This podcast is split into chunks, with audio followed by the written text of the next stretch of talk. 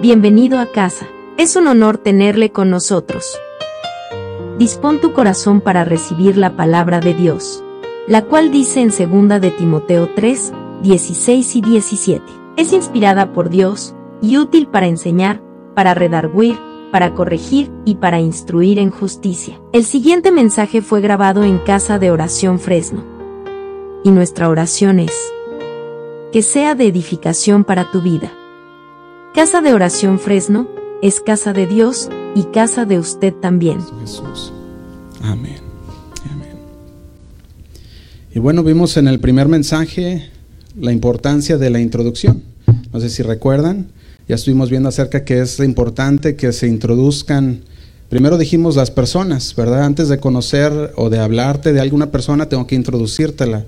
Y ya, ya hablamos de esto acerca del libro de Juan, que es una introducción. ¿Una introducción a quién? Una introducción en la cual Juan introduce a Dios a nuestras vidas. ¿Verdad? Entonces, eso es lo que está haciendo en el libro de Juan. Y estuvimos viendo, no sé si recuerdan, Juan 1.1, donde dice, en el principio era el verbo y el verbo era con Dios y el verbo era Dios. Pero entonces empezamos a ver cómo Juan empieza a introducir quién es Dios para, que para empezar a, explicarnos lo que Dios hizo, lo que, fue Jesús. ¿Verdad? Empieza, quieres introducirnos a Jesús, pero tiene que comenzar introduciendo quién es Jesús. Y nos empieza a decir, en el principio era el verbo, en el principio estaba Jesús, y el verbo era con Dios, y el verbo era Dios, y todo esto lo vimos en el primer mensaje, ¿verdad? Pero también fuimos al versículo 2, donde nos habla, este era el principio con Dios, hablando de que Dios, que Jesús, que el verbo es un ser eterno, en el principio con Dios. Y el versículo 2, eh, cuando lo leemos, pareciera ser una repetición de lo que nos dice el versículo 1, pero no es así. Este versículo 2 enseña que la personalidad de Dios y enseña la deidad de Cristo carecen de principio, porque son eternos. Es lo que nos está hablando en este versículo 2, cuando dice, este era el principio con Dios. Estamos hablando de que antes de todas las cosas que fueron creadas, era Dios. Y después estuvimos viendo que Dios es Jesús, ¿verdad? Como lo estuvimos viendo aquí en, estos versículos. Entonces no nos habla en el principio, el nacimiento de Dios fue así, sino que dice, en el principio era Dios. Dios ha estado ahí siempre. En el versículo 3 vimos que el Señor, que Dios es el creador de todas las cosas y que, y, que Él no fue creado, Él ya existía. Hablamos de la preexistencia de Dios, de que Él ya era un ser eterno, ¿verdad? Y eso ya lo estuvimos viendo la semana pasada también.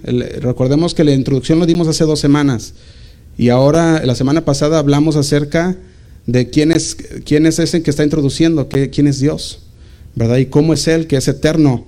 Y aquí nos habla en el versículo 3 de eso, de la eternidad. Nos habla de que Él fue el creador, que por Él todo fue hecho, todo lo que nosotros conocemos, la humanidad, los planetas celestiales, los ángeles, todo lo que se ve y lo que no se ve, es lo que nos habla la Biblia, fue hecho por el Señor. Entonces aquí fue donde hicimos una pausa la semana pasada, no sé si recuerdan, leímos estos dos versículos, los estudiamos y después vimos que el verbo, que es la palabra de Dios, que es Jesús, fue el que vino en el versículo 14 de, primera de, Juan 1, versículo 14, vimos que el verbo se encarnó. ¿Verdad? Entonces el primer versículo nos dice en el principio era el verbo. Y luego dice el versículo 14, vamos a ver qué, qué es el versículo 14, ¿qué dice? Dice así, 1.14, y aquel verbo del que nos habló en el versículo 1 fue hecho carne y habitó entre nosotros, hablando aquí ya de Jesús. ¿Verdad? Ya nos está diciendo que nos va a introducir, nos empieza a introducir el apóstol Juan. Entonces aquel verbo que era desde antes de la eternidad, en el versículo 14 ahora nos dice, ese verbo se hizo carne. Ese verbo habitó entre nosotros. Aquel verbo que era desde el principio, que era con Dios y era Dios, también vino y ahora habitó entre nosotros. Y supimos que por el verbo que es por la palabra de Dios fueron hechas todas las cosas, nos dijo el versículo 3, que fueron creadas todas las cosas. También en Génesis, ya lo estuvimos viendo la semana pasada, Génesis 1, que dice, dice Dios, y hágase la luz, y la luz se hizo. ¿verdad? Y empezaba el Señor a hablar, empezaba Dios a hablar y se hacía. Pero recordemos que la palabra que dice aquí, el verbo, en el principio era el verbo. El verbo, la palabra, era lo que salía con poder y creaba todas las cosas. Y eso ya lo estuvimos viendo también la semana pasada, quisiera recopilar un poquito antes de, de continuar. Entonces la palabra de Dios dijimos que es poderosa para poder crear de donde no había nada. ¿Verdad? Dijimos que el Señor creaba las cosas como el universo, las estrellas, el mundo, el planeta, el mar, el sol. Vemos que el Señor lo hablaba y eso se hacía. Entonces la palabra de Dios tiene poder para crear. Y dijimos que muchas veces nosotros nos desanimamos o muchas veces entramos, a, o no, muchos, muchos cristianos entran hasta en depresión porque dicen, piensan tener una, un problema que no tiene solución. Y dicen, es que mi problema no tiene solución. Pero quiero decirte que el Señor es el creador de todas las cosas, Él es el creador de soluciones. Cuando nosotros pensamos que todo está mal y que nada se puede hacer, el Señor crea una solución. Y eso lo estuvimos viendo la semana pasada. Recordemos cómo el Señor vinieron a Él, vinieron a Pedro y le dijeron, hey, tu Señor no paga impuestos. ¿Y qué, dijo el Señor? Dice, antes de que Pedro entraba al cuarto, ¿verdad? El Señor le dijo, ¿cómo ves? Dicen esto y el otro, ¿verdad? Y el Señor le dijo, ve, pesca, y el primer pescado que encuentres le abres la boca y dice, ahí vas a, vas a sacar una moneda, paga los impuestos tuyos y paga los míos. Y Pedro fue, el primer pescado que encontró lo sacó, encontró la moneda y pagó los impuestos que se debían al templo en ese tiempo. Entonces vimos el Señor de una situación que se veía imposible, que recordemos que el Señor nunca se oye en la Biblia que traía dinero en la bolsa, ¿verdad? Pero el Señor de algo que parecía imposible lo hace posible. Recordemos también aquella historia que hablamos acerca de aquellos, uh, aquellos hombres que eran cinco mil, sin contar mujeres y niños, y que estaban escuchando al Señor y los discípulos vinieron al Señor y le dijeron, Señor, mándalos a sus casas para que coman, porque no han comido y es tarde. Y el Señor le dijo, no, denles ustedes. Ellos dijeron, no, pues ni con 200 denarios nos alcanza para comprarle a todos. Nomás tenemos unos pececillos y unos panes. Y el Señor oró por ellos, los bendijo y el poder de su palabra lo multiplicó y alcanzó y dice que hasta sobraron cestas. Recordemos que el Señor es el creador de todas las cosas, así como también de soluciones. Entonces el Señor es el creador de todas las cosas. Pero nos hicimos una pregunta, no sé si recuerdan esa pregunta que nos hicimos y que no la hemos estado haciendo por los pasados dos mensajes, y es esta. ¿Cómo podrías introducir a Jesús a una persona que no lo conoce? ¿Cómo podrías tú introducir a Jesús a una persona que no tiene nada de conocimiento o nada o, no, ha tenido ningún ah, ningún acercamiento se puede decir a las cosas de Dios? ¿Cómo puedes tú introducir a Jesús? ¿verdad? Y todos y cada uno de nosotros se nos dio un mandamiento o, se puede decir una comisión. Se nos dio la comisión, la que llamamos la gran comisión, ¿de qué? De ir y predicar, ¿verdad? Tenemos Mateo 28, 18, dice, dice así, o Mateo 28, 19, más bien, dice, por tanto, id y haced discípulos a todas las naciones bautizándolos en el nombre del Padre y del Hijo y del Espíritu Santo. Y luego dice el 20, estamos en Mateo 28, 20, dice, enseñándoles que guarden todas las cosas que os he mandado, y aquí yo estoy con vosotros todos los días hasta el fin del mundo. Entonces, ¿cuál es nuestra misión? De ir y hacer discípulos, ir y predicar la palabra de Dios. Esa es nuestra comisión que el Señor nos ha dejado. Entonces, ¿cómo tú podrías hacer tu comisión, la comisión que el Señor te ha encomendado a personas que no conocen de Dios? ¿Cómo tú podrías hablar de una manera en la que puedan ellos entender, de una manera en la que pueda ser uh, no nomás entendible, pero que también ellos puedan ver lo que es necesario y que, y que, puedan, puedan conocer quién es Jesús? que es importante para ellos. ¿Cómo podías introducir a Jesús a una persona que no conoce? Sabemos que en un mensaje no le puedes impartir todo tu conocimiento de Dios o que Dios te ha dado a ti a conocer.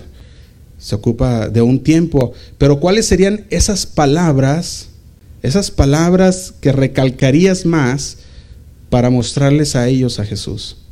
¿Cuáles serían aquellas palabras que tienes que mostrar, que, tienes, que quieres mostrarle a ellos? Sabemos que tenemos que mostrarles la verdad que conocemos, pero también esa verdad tiene que verse en nuestra vida. No nomás podemos hablar sin que no se vea el resultado de Dios en nuestras vidas.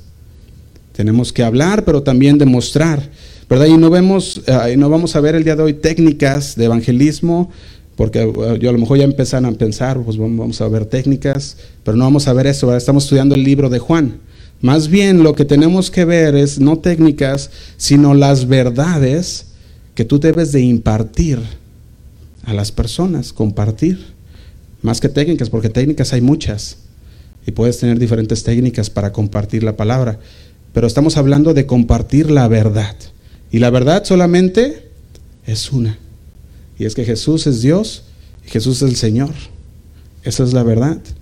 Entonces, la semana pasada dijimos, ah, vimos dos puntos.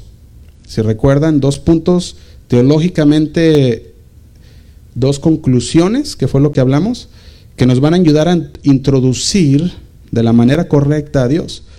Dijimos que del 2007 para el 2014 el cristianismo ha ido bajando. Aquí nomás en los Estados Unidos. Dijimos que había, había casi, no me acuerdo bien el porcentaje que habíamos dicho, pero había un porcentaje muy bajo que está bajando muy rápidamente el cristianismo y que el ateísmo va en aumento en los Estados Unidos. Y yo hacía una pregunta, no sé si se recuerdan, la pregunta era, ¿será que eso está pasando porque no hemos sabido o, no sabemos cómo introducir de manera correcta a Jesús a las personas. Sabemos que los tiempos finales muchos cristianos se enfriarán y estamos viendo tiempos finales. Pero muchas veces queremos enfocarnos y decir, bueno, somos, son los tiempos finales y son los tiempos finales. Pero ¿será que aparte de los tiempos finales, será porque los cristianos actuales no saben introducir a Jesús? ¿O lo introducen mal? Y por eso es necesario que Juan introduzca a Dios como lo que Él es. ¿O no?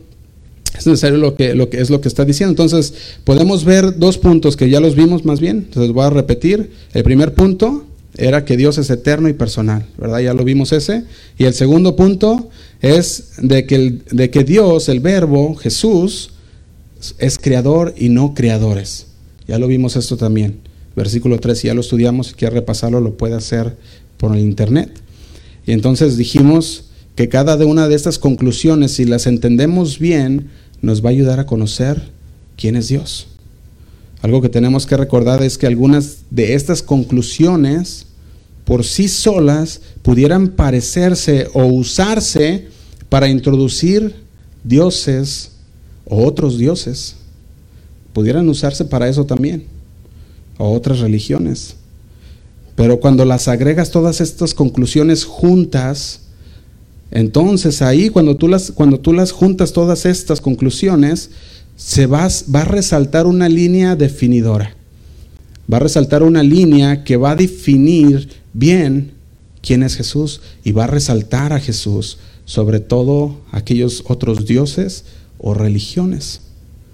Eso es lo que va a hacer cuando las acomodamos todas juntas, porque muchas religiones y muchos dioses pudieran tener una parte u otra parte, pero cuando agregas todas estas conclusiones juntas, solamente uno lo tiene, y, es Jesús. Fíjate, hubo un tiempo, quiero, quiero ah, entrar en esta historia de Gálatas, si van a Gálatas 1, versículo 6, Gálatas 1, versículo 6, hubo un tiempo en el que en Galacia, entró una doctrina medio rara. Le podemos decir herejías. ¿Verdad? Entraban herejías dentro de la iglesia en Galacia y Pablo empezó a notar que, que estaban aceptando cosas que no eran. Y cuando pasa esto, entonces Pablo viene y tiene que hacer estos, estos comentarios, les tienes que escribir esta carta a los Gálatas. Y en Gálatas 1.6 vemos la reprensión de Pablo hacia los Gálatas. Fíjate, les dice esto en el versículo 6. Les dice, estoy maravillado de que tan pronto os hayáis alejado del que os llamó por la gracia de Cristo. ¿Para seguir qué? un evangelio diferente. Fíjate, Pablo les decía, qué raro, me sorprenden ustedes Gálatas que tan pronto se hayan alejado de la gracia de Cristo. Y le dice el 7, no que hay otro, no estoy diciendo que hay otro, dice, sino que hay algunos que os perturban y quieren pervertir, ¿qué? El Evangelio de Cristo. Y dice el 8, empieza a darles una indicación a los Gálatas y les dice, mas si aún nosotros, o sea, los apóstoles, les decía, mas si aún nosotros o un ángel del cielo os anunciare otro evangelio diferente de lo que hemos anunciado, sea anatema, sea maldito, le dice, y dice el 9, como antes hemos dicho, también ahora lo repito, si alguno os predica diferente evangelio del que habéis recibido, sea maldito. Fíjate la indicación que ya le está dando Pablo a los Gálatas. Le dice, no hay otro evangelio. El evangelio es el evangelio de Jesucristo, el que te puede salvar. Y él decía, y, yo estoy maravillado que tan pronto, tú escuchaste la palabra de Dios, pero tan, pronto te alejas de ella. Dice, entonces, ¿qué había en tu corazón? Fíjate, dice el versículo 10. Pues busco ahora el favor de los hombres o el de Dios. Hace una pregunta. ¿O trato de agradar a los hombres? Dice, pues si todavía agradara a los hombres, no sería siervo de Cristo. Y dice el 11, mas os hago saber, hermanos, que el Evangelio anunciado por mí no es según hombre. Dice el 12, pues yo ni lo recibí ni lo aprendí de, hombre alguno, sino por revelación de Jesucristo. Y dice el 13, fíjate cómo les empieza ya a hablar, porque recordemos que, que aquí el, el apóstol Pablo llegó y se sorprendió, ¿verdad?, de lo que estaba pasando con los Gálatas. Y les dice el 13, da un pequeño testimonio, ¿verdad? Le podemos decir de Pablo, dice, porque ya habéis oído acerca de mi conducta. Dice, en otro tiempo en el judaísmo, que perseguía sobremanera a la iglesia de Dios y la asolaba. Dice, yo antes, le dice, eso lo dice Pablo, yo antes estaba en el judaísmo. Y del judaísmo, dice, en eso yo perseguía en sobremanera a la iglesia de Dios. Y dice, y la asolaba. Y dice el 14, y en el judaísmo aventajaba a muchos de mis contemporáneos en mi nación. Decía, yo era el más inteligente de todos. Ahí, los tenía ventaja porque yo conocía mucho de las escrituras. Pero luego dice esto, siendo mucho más celoso de las tradiciones de mis padres. ¿Cuántos podemos observar aquí lo que, lo que tenía Pablo? Es lo, es, lo que pasa muchas veces el día de hoy. Hay un celo por las tradiciones porque fueron pasados de nuestros padres, más que un celo por Dios. Y Pablo aquí lo dice, dice, siendo mucho más celoso de las tradiciones de mis padres. Dice el 15, pero cuando agradó a Dios, que me apartó desde el vientre de mi madre y me llamó por su gracia, y dice el 16, revelar a su Hijo en mí, para que yo le predicase entre los gentiles y luego dice, no consulté enseguida con carne y sangre, ni subí a Jerusalén a los que eran apóstoles antes que yo, sino que fui a Arabia y volví de nuevo a Damasco. Y dice el 18, después, pasado tres años, subí a Jerusalén para ver a Pedro, aquí, vemos al apóstol Pedro, y permanecí con él 15 días. Y dice el 19, pero no vi ningún otro de los apóstoles, sino a Jacobo, el hermano del Señor. Y dice el 20, en esto, es, dice, en esto que os escribo, He aquí delante de Dios que no miento. Y dice el 21.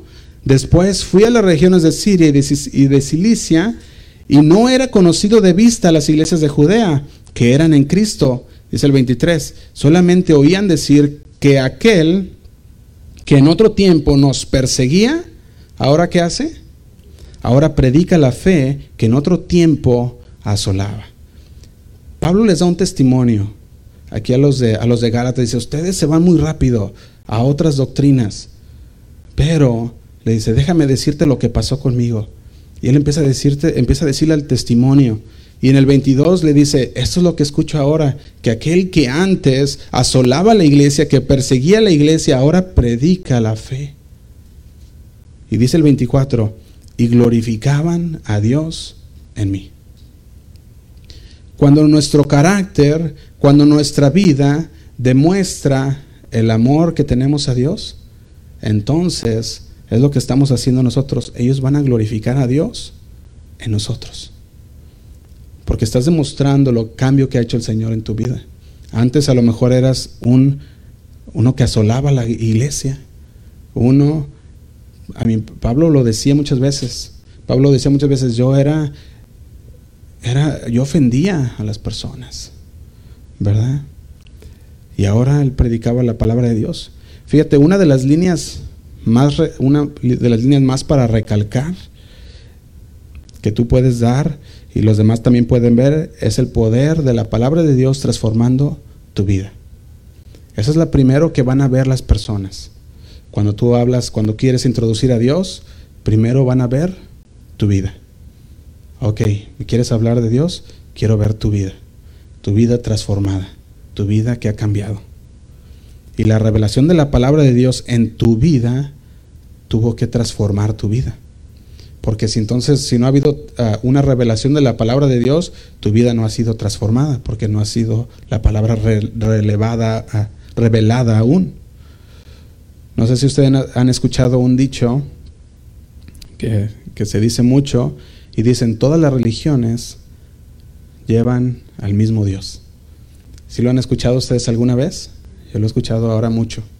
En estos últimos meses lo he escuchado mucho de personas que dicen, no, es que todas las religiones llevan, llevan al mismo Dios. ¿Será cierto eso? ¿Todas las religiones adorarán al mismo Dios? No, ¿verdad? Por más sabio que pueda parecer esa, ese statement, ¿verdad? O ese, ¿cómo se dice? Un dicho.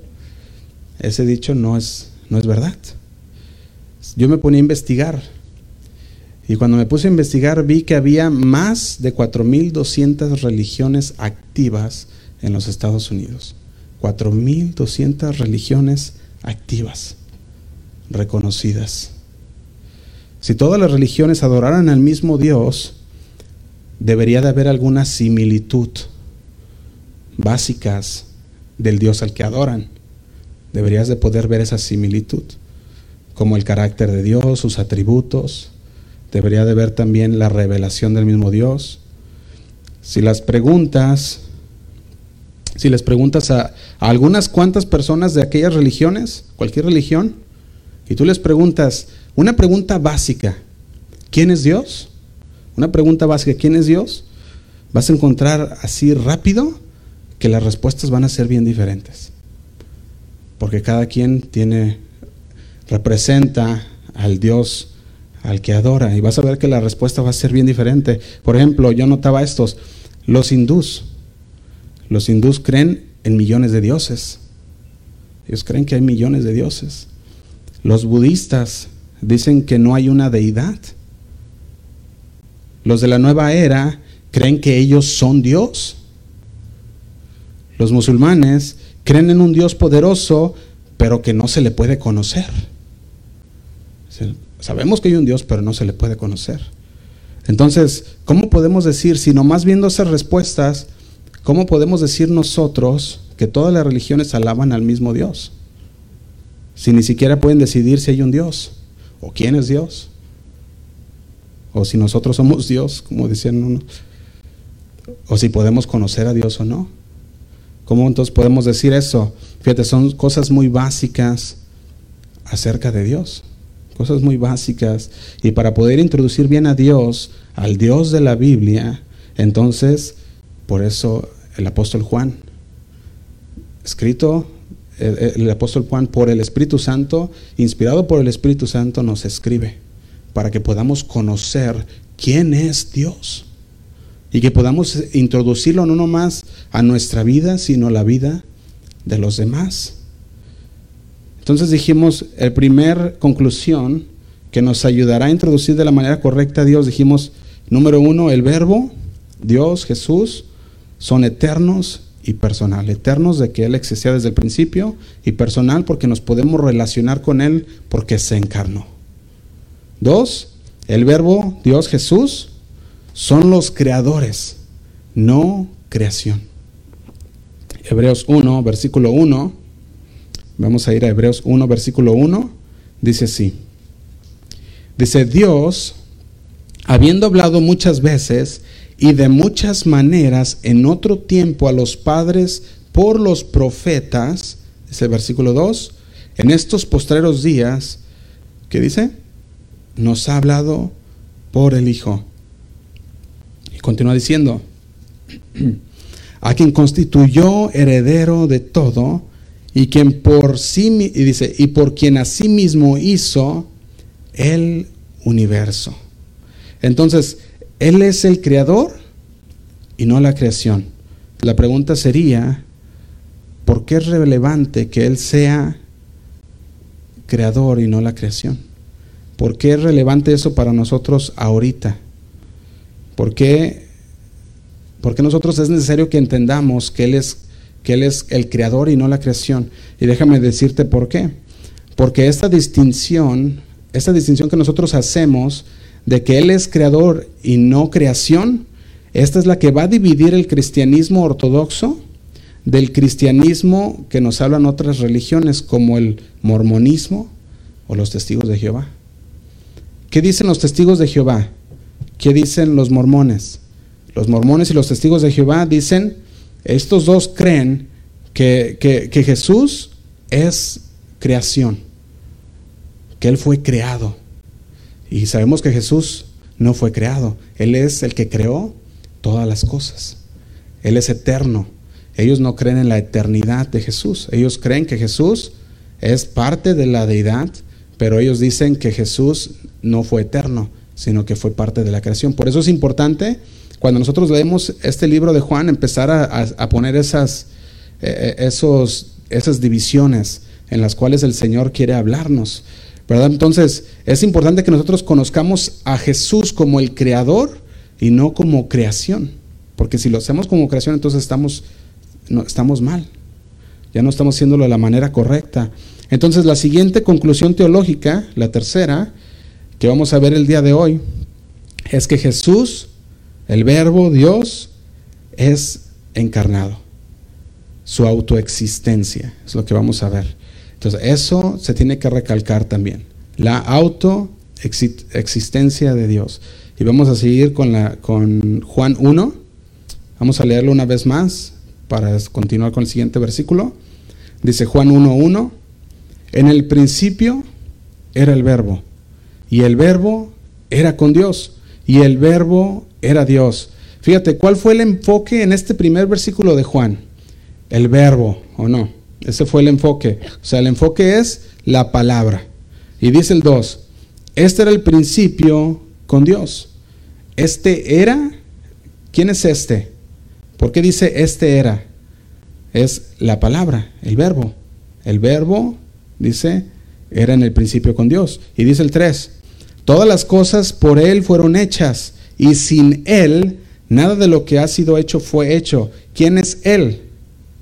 Jesús, ¿verdad? La palabra, el verbo.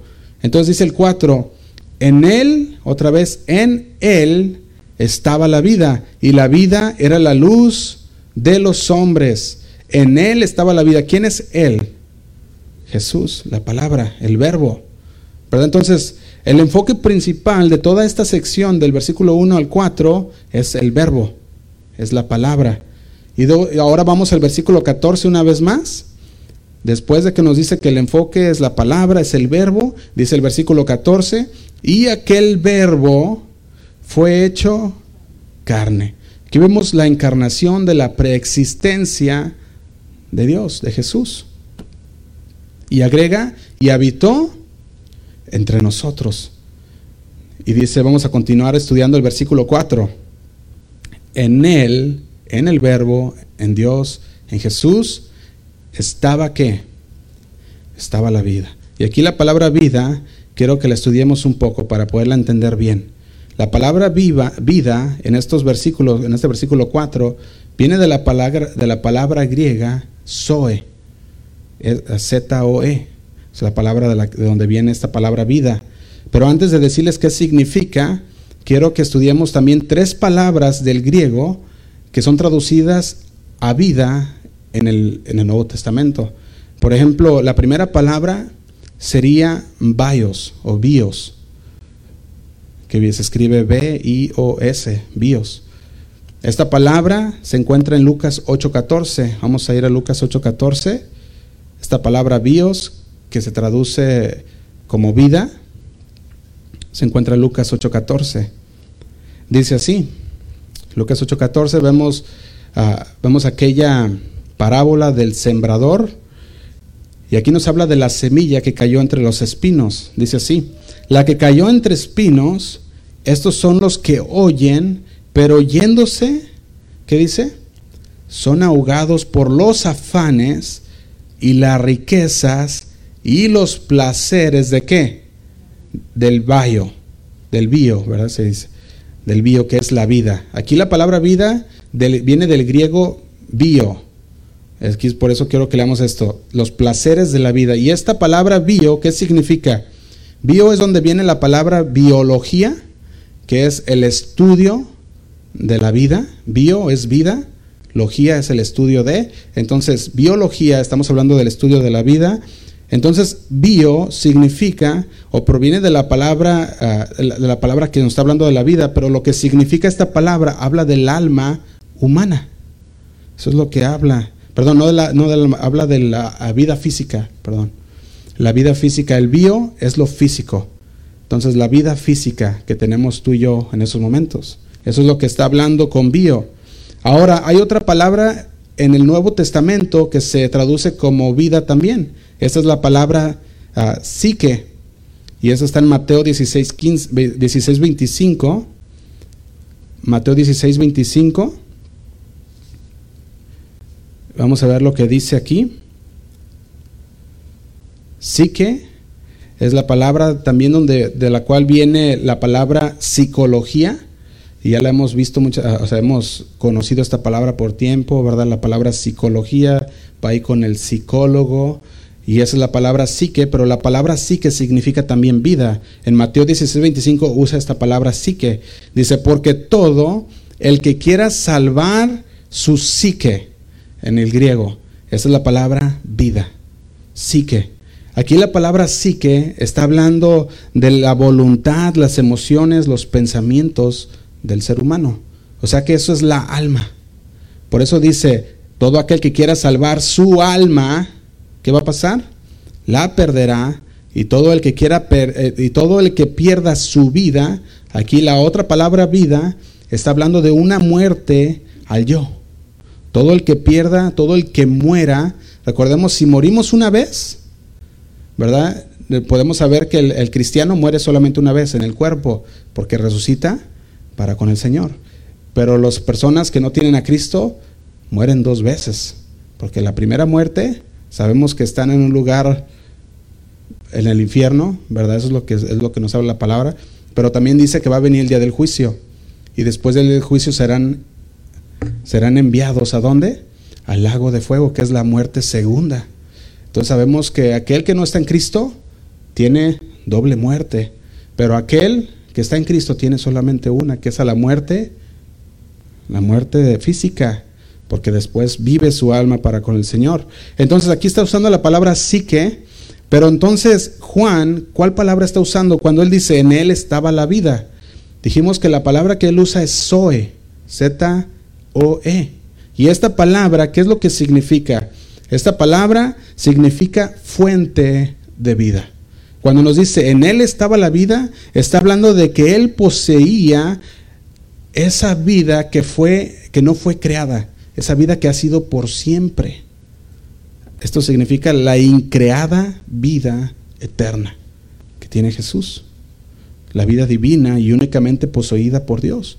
Entonces, en Jesús, en el verbo, estaba la vida, la fuente de vida. Por eso dijimos que Él fue el que, él, fue el que nos dio vida a nosotros. Con, un, con el aliento, dice Él que nos dio vida. Entonces en Él estaba la vida. Significa que Él posee la vida. Él puede dar y Él puede quitarla, porque Él es el creador de la vida. Eso es lo que estamos viendo ahorita. Entonces, la razón por la que es importante conocer esto es porque a esto se le conoce como la autoexistencia de Dios. Nosotros debemos conocer que el Señor no fue creado, Él ya existía desde antes y en Él Él es la fuente de vida. Por eso dice Juan en el versículo 4, dice, en él estaba la vida. Nosotros necesitamos comer, nosotros necesitamos agua, necesitamos dormir para mantener la vida. Pero Jesús no. Jesús no necesita hacer todas estas cosas porque Él, Él contiene, Él es el dueño, Él es la fuente de vida y su vida no se termina. Y eso es lo importante. Si entendemos esto, hará que entendamos los otros versículos también, como Mateo 6:19, que dice así, no os hagáis tesoros en la tierra, donde la polilla y el orín corrompen, y donde los ladrones minan y hurtan, sino haceos tesoros ¿dónde? En el cielo. Dice, donde ni la polilla ni el orín corrompen, y donde ladrones no minan ni hurtan. A Dios no le afecta el tiempo, ni los climas, ni nada a su alrededor, porque Él es la fuente de vida. Él es autoexistente, no necesita de nada, de nada para existir. Nosotros sí. Hebreos 13:8. También yo se los leo si gustan. Dice así: Jesucristo es el mismo. ¿Cuándo? Dice ayer, hoy y por los siglos. Sea, no hay, no hay variación en Él. Él es el mismo por toda la eternidad. Sigue siendo, es autoexistente. Entonces, nosotros podemos ver en Juan 1.4, en Él estaba la fuente de vida, el Zoe. Y la vida, la fuente de vida, que solamente poseída por Dios, que dice, era la luz de los hombres. Era la luz de los hombres. Aquí la palabra luz esta palabra va a aparecer 36 veces en el Evangelio de Juan. Y cada vez que tú escuches luz en el Evangelio de Juan, esto está hablando del Zoe. Es lo que está hablando.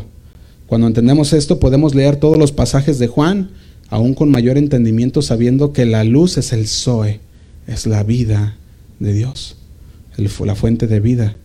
El concepto de la vida eterna de Dios lo vamos a encontrar en toda la Biblia. Por eso cuando nosotros leemos Juan, y encontramos que él habla de la vida, del Zoe, está hablando de la fuente de, inagotable de Dios de vida. En Génesis 2.9, vamos a ir a Génesis 2.9. Quiero que veamos algo interesante. En Génesis 2.9 dice así. Dice, y Jehová Dios hizo hacer de la tierra, ¿qué hizo hacer? Todo árbol delicioso a la vista. Y el bueno, dice, y bueno para comer. También el árbol de vida en medio del huerto y el árbol de la ciencia del bien y del mal. Había dos árboles, ¿verdad? Lo que está diciendo. Dos árboles en el centro del huerto y Dios le dijo a Adán, dice el 16, Génesis 2, 16. Y mandó Jehová Dios al hombre diciendo, de todo árbol del huerto podrás comer, mas del árbol de la ciencia del bien y del mal no comerás, porque el día de, dice, porque el, día que de él comieres, ¿qué dice? Ciertamente morirás. Fíjate, el Señor les ponía dos árboles y le decía, este, muerte segura, muerte seguía este árbol de la ciencia del bien y del mal. ¿Qué pasó? Eva es engañada y Adán se revela contra la voluntad de Dios. ¿Y qué pasa? Comen del árbol. Y cuando comen del árbol, ¿qué pasó? Sus ojos fueron abiertos, dice la palabra, y vieron que estaban desnudos y se avergonzaron y se escondieron. Eso es lo que vemos en la palabra de Dios. El pecado sigue siendo lo mismo en la humanidad el día de hoy que lo que hizo en esos días de Adán y Eva. Sigue siendo lo mismo, afecta de igual manera. ¿Hay tentación en el ser humano? Sí. El ser humano cae en esa tentación y eso hace caer en pecado. Y del cual hay una realización de que hemos pecado, hay una realización de que hemos hecho algo malo y nos sentimos expuestos y vulnerables con vergüenza y culpabilidad. ¿Y qué hace la gente? Se siente avergonzada y corre. y se esconde de Dios. Trata de esconder cuando ven venir a Jesús su culpabilidad. No quieren venir a Dios y se esconden porque hay una realización que lo que han hecho no está bien. Y vimos el primer sacrificio hecho por Dios en Génesis, que hace, dice que les hace ropas de los animalitos, dice creó ropa y los vistió, pero luego vemos también varias, ah, se pueden decir, uh, se me olvidó la palabra, lo que pasa después de que ellos pecan, ¿verdad? Ah, consecuencias, gracias. Vemos diferentes consecuencias. Génesis 3:21 dice así, 22, perdón. Estamos en el 22, las consecuencias. No, es el 14. Desde el 14 dice, Jehová Dios dijo a la serpiente, por cuanto esto hiciste, maldita serás entre todas las bestias. Y vemos la consecuencia contra la serpiente, contra la mujer en el versículo también 16. Vemos también la consecuencia contra el hombre en el versículo 17. Y vimos también la consecuencia eh, que dice el 18 y el 19 contra el hombre acerca de cómo él podría comer. Pero hay una consecuencia mayor de la desobediencia, de la rebelión de Adán y Eva. ¿Y cuál fue esa consecuencia aún mayor? Fíjate, la consecuencia mayor de ellos fueron, fue de que fue privado, fueron privados del árbol de la vida, del árbol donde salía la vida para ellos. Fue fueron privados, dice el 23, y lo sacó Jehová del huerto del Edén, para que labrase la tierra de que fue tomado. Y dice el 24, hecho pues, dice, echó pues afuera al hombre y puso al oriente del huerto de Edén querubines y una espada encendida que se revolvía por todos los lados para guardar el camino, ¿a qué? Del árbol de la vida. Fíjate, Adán demostró que era rebelde hacia el Señor imprudente, inconfiable, no podía ser un buen líder para su esposa. Cuando su esposa le dijo que fueran y que comieran de este, de este fruto, la palabra que debería haber salido de Adán era el Señor nos dijo que no lo hiciéramos. Esa era la palabra que debería haber salido de Adán. Sin embargo, no fue así.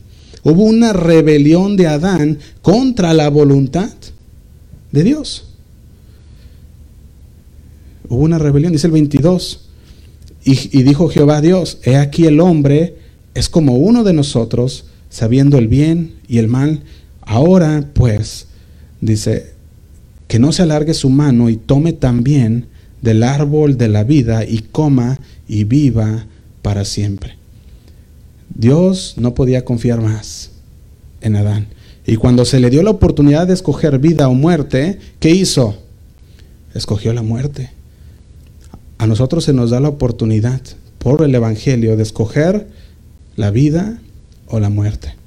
Adán escogió cuál? Escogió la muerte. Cuando se le dio la oportunidad de ser obediente o rebelde a Dios, ¿qué decidió Adán? Ser rebelde. Cuando se le dio la oportunidad de escoger entre la palabra de Dios y la serpiente, ¿qué escogió Adán? La serpiente. Así que darle a Adán y a Eva acceso al árbol de la vida sería algo imprudente de parte de Dios. El Señor dice, no puedo confiar en su rebeldía.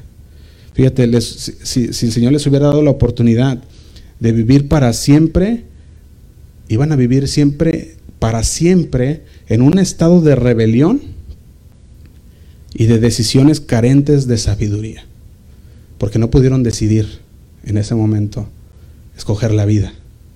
Y escogieron la muerte, siendo que Dios le dijo, en el momento morirás. Y, prefirieron la muerte. Entonces, si el Señor les hubiera dejado que tuvieran acceso al árbol de la vida, al árbol de la vida, entonces ellos vivirían toda una eternidad en rebelión, con, con, con, decisiones carentes de sabiduría, vivirían toda una eternidad con culpabilidad, con vergüenza de lo que ellos hicieron, sería una vida miserable. Y una vida eterna miserable. Entonces pensemos en esto. La misericordia de Dios, que restringe, es la que restringe el acceso al árbol de la vida. Por su misericordia restringió el acceso al árbol de la vida. Porque el pecado ha impactado al mundo, ahorita lo podemos ver mucho con el lamento, ¿verdad? Con, con sufrimiento. Y el Señor en su misericordia dijo, ¿te imaginas ellos viviendo así por toda una eternidad? Su misericordia de Dios fue la que hizo que dejara, que sacara a Adán y Eva y que resguardara ese árbol de la vida. Porque entonces ellos vivirían toda una eternidad en rebelión. Pero la misericordia de Dios y en la gracia, Él nos limita el número de nuestros días. Por eso el Señor limita nuestras vidas. ¿A cuántos años? De ahí la Biblia nos habla, unos 70, unos 80, otros llegan hasta los 90 y a los 100. Pero el Señor nos da un límite. ¿Cuántos sabemos que una vez partiendo de este mundo vamos con el Señor? ¿Y cuántos no quieren ya estar allá, verdad? Eso, eso nos da un aliento de decir, ah, que pues, yo cuando el que me mueras va a ser, como dice Pablo, va a ser ganancia, porque vamos a estar con Él. Así que la muerte viene ¿Por qué? Por la misericordia de Dios.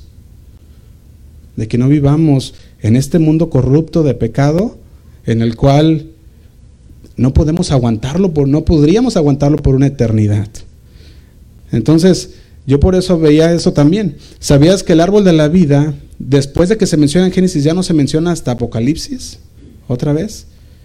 En Apocalipsis 22, 2 Vemos que se menciona una vez en Apocalipsis 2, pero Apocalipsis 22, 2 dice así, en medio de la calle de la ciudad, y dice, y uno, a otro lado del río, estaba el árbol de la vida, que produce doce frutos, dando cada mes su fruto, y las hojas del árbol eran para la sanidad de las naciones. Pregunta sería, ¿pudiera ser que todo el odio todas las guerras y todos los problemas entre las naciones sería por el hecho de que Adán escogió mal? Sí, ¿verdad? Porque el pecado entró. Aquí nos dice que las hojas del árbol eran para la sanidad de las naciones. Si el, si el árbol de la vida seguiría ahí, estuviéramos viviendo una vida conforme, al, conforme Dios quiere. Entonces, versículo 14 ahí mismo en Apocalipsis dice, bienaventurados los que lavan sus ropas para tener derecho al árbol de la vida y para entrar por las puertas de la ciudad. Recordemos que estos versículos de la vida está hablando del Zoe, está hablando del Zoe de Dios, aquella vida eterna, aquel, aquella vida que solamente Dios puede darnos. Y es una vida eterna. Juan 1.4 dice, en él estaba la vida y la vida era la luz de los hombres. Fíjate, Juan estaba declarando que la vida eterna, divina de Dios, que estuvo disponible en el huerto del Edén, en ese árbol, estaba disponible para que ellos tomaran el fruto y vivieran para siempre. Aquella vida que, que estuvo ahí dispuesto para Adán y Eva, que estuvo disponible en ese huerto, ahora había sido restringida por el pecado y ahora está la palabra de Dios, por el cual por medio del verbo de Jesús podemos obtenerla. Y ahora nosotros tenemos enfrente de nosotros el árbol de la vida, que es la palabra de Dios, la cual nosotros podemos venir y tomar de ese árbol, de ese sacrificio de Jesús. Y podemos obtener entonces la vida eterna. Cada vez dijimos que Juan se refiere a la luz, se refiere a la vida Zoe de Dios. ¿Verdad? Eso es lo que está haciendo. Entonces, ¿qué es lo que estaba pasando aquí? En Apocalipsis 2, ¿verdad? Que es donde estábamos. También a la iglesia de Éfeso le habla de este, de este árbol de la vida, ¿verdad? También ahí lo podemos ver. Y estamos, ah, podemos ver este capítulo también ahí en Juan 3:16, que se nos puede revelar aún más porque dice, porque de tal manera amó Dios al mundo que ha dado a su Hijo unigénito, para que todo aquel que en él cree no se pierda, mas tenga el Zoe de Dios, la vida eterna, la eterna Zoe de Dios, la vida de Dios. Juan 14, 6 también. Dice así, Jesús le dijo, yo soy el camino y la verdad y el soy, la vida. Y nadie viene al Padre sino por mí. La increada vida de Dios es lo que significa cuando, cuando escuchamos esto de la vida, el soy. Juan 10:10, 10, se los leo yo también, dice así, el ladrón no viene sino para hurtar, matar y destruir. Yo he venido para que tengan Zoe. ¿Tengan qué? Vida. Y para que la tengan en abundancia. Jesús no está ofreciendo una vida mejor en la tierra.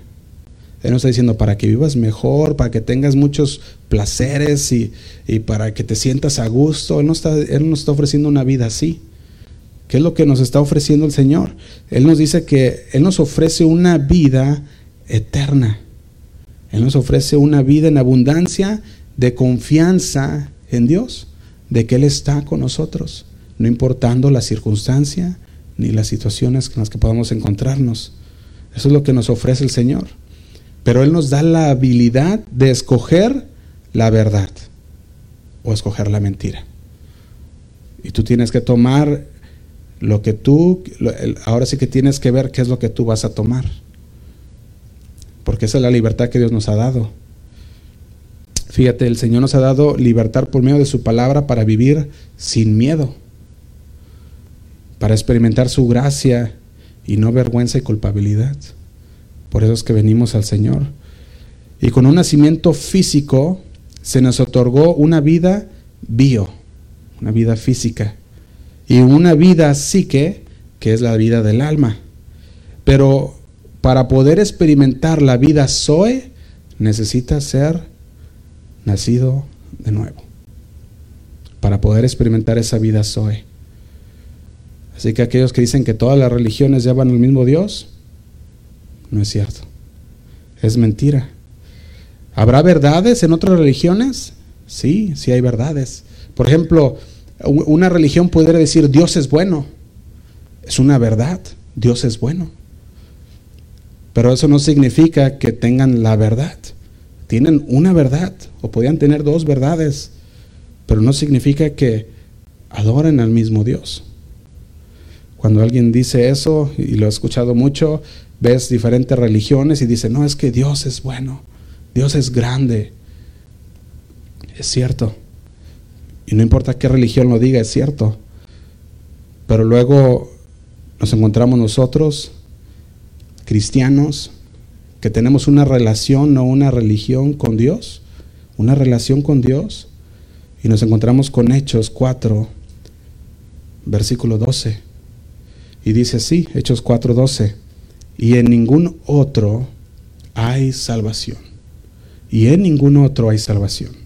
Porque no hay otro ¿qué dice?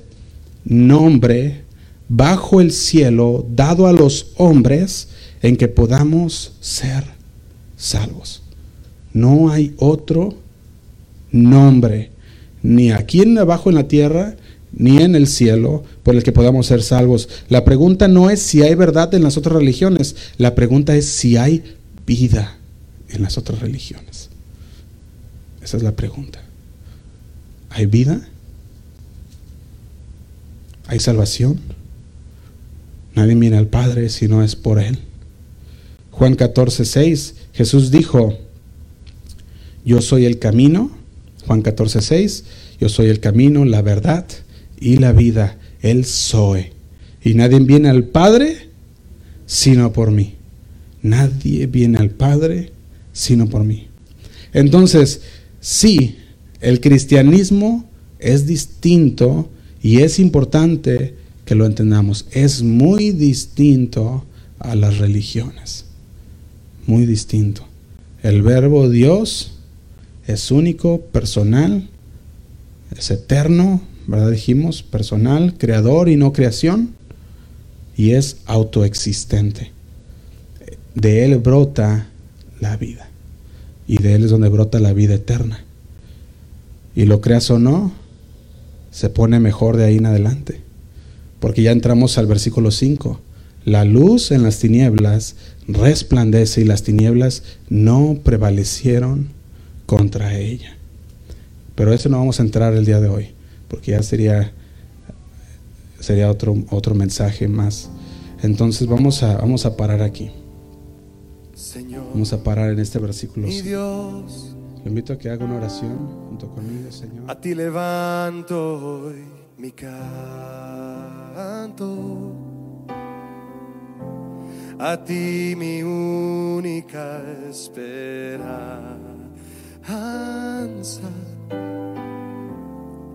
En el día de aflicción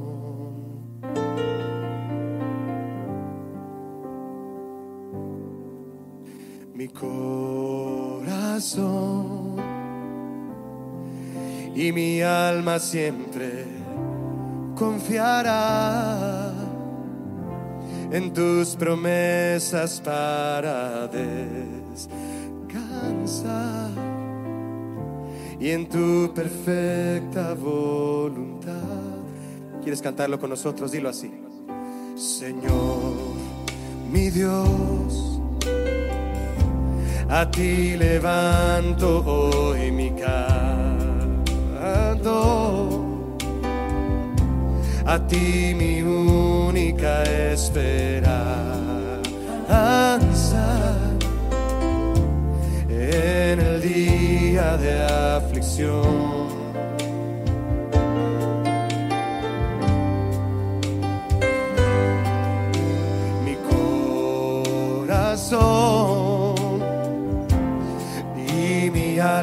Siempre, siempre confiarán en tus promesas para descansar y en tu perfecta voluntad. Tu diestra me sostiene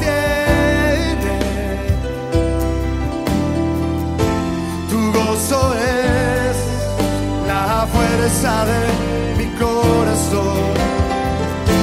Tu vara y tu callado me infundirán tu aliento, Señor, y tu preciosa paz.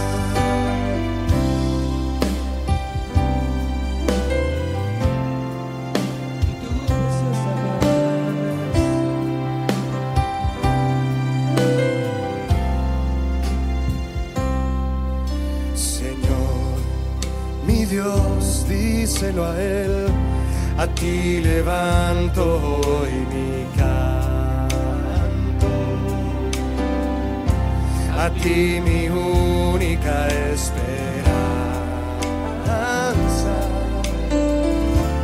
en el día de aflicción.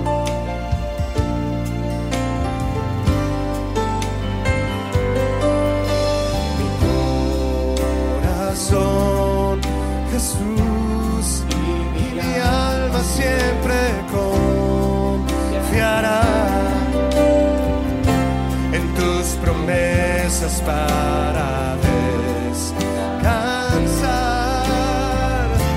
y en tu perfecta voluntad.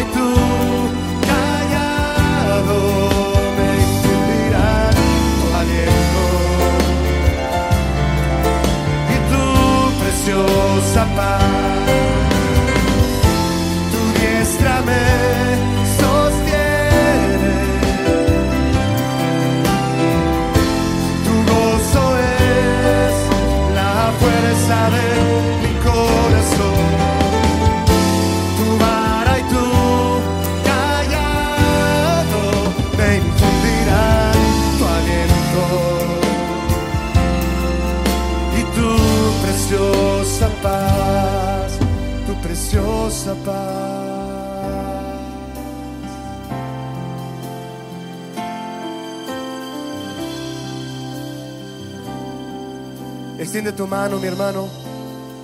Extiende tu mano a alguien que esté ahí en casa y dile, Señor, derrama tu aliento precioso, tu Espíritu Santo, tu aliento de vida, Señor, sobre mi esposa, sobre mis hijos. Que este hogar sea lleno de tu presencia, Señor. En medio de esta situación, muchos hogares se han desintegrado. Parece increíble, pero así es, así es. Muchos hogares, en lugar de aprovechar la oportunidad, se estén desintegrando. Pero otros se están uniendo. Otros hogares se están fortaleciendo, se están llenando de tu presencia, Señor. Otros hogares se están uniendo. Papá y mamá se están uniendo, Señor. Los hijos están viviendo una vida en tu presencia, Señor. En muchos hogares tu presencia está reinando. Porque tú lo prometiste, Señor. Así que podemos orar. Extiende tus manos a quienes están cerca de ti, mi hermano. Y dile, Señor, tu aliento y tu preciosa paz sobre mi familia esta noche, yo te lo pido, Jesús. Y que de hoy en adelante, Señor, tu reino se siga estableciendo, Señor, en mi casa. En mi casa. Yo y mi casa te serviremos, Señor. Yo y mi casa te buscaremos. Yo y mi casa tendremos tu aliento de vida. Yo y mi casa tendremos tu paz que sobrepasa todo entendimiento. Yo y mi casa, Señor, clamamos por ti ahí en casa. Toda tu iglesia clama desde su casa, Señor. Oh, tu aliento, Jesús. Tu preciosa paz. Tu amor en cada lugar, Señor. Donde está cada familia, exaltando tu nombre. Desde el más grande hasta el pequeño, Señor. Desde el más pequeño hasta el más grande. Tu gloria descienda y llene los hogares, Señor. Y tu gloria se manifieste. Y seamos diferentes. Ser diferentes es ser a tu imagen, Señor. Ser diferentes es ser como tú eres, Jesús. Así es, Señor. Y todos juntos vamos a cantar una última vez. Le vamos a decir, tu diestra, ¿se lo decimos? Tu diestra me sostiene, sostiene mi casa, Señor. Tu gozo es la fuerza de mi corazón. Tu vara y tu callado me infundirán tu aliento.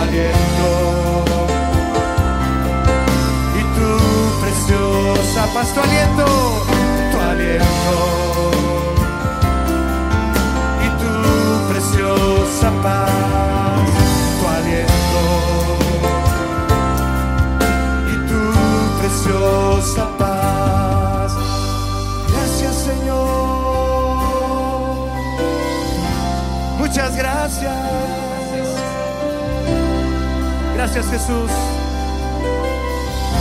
Gracias Señor por tu presencia en nuestras casas. Gracias Cristo por habitar en nuestro corazón.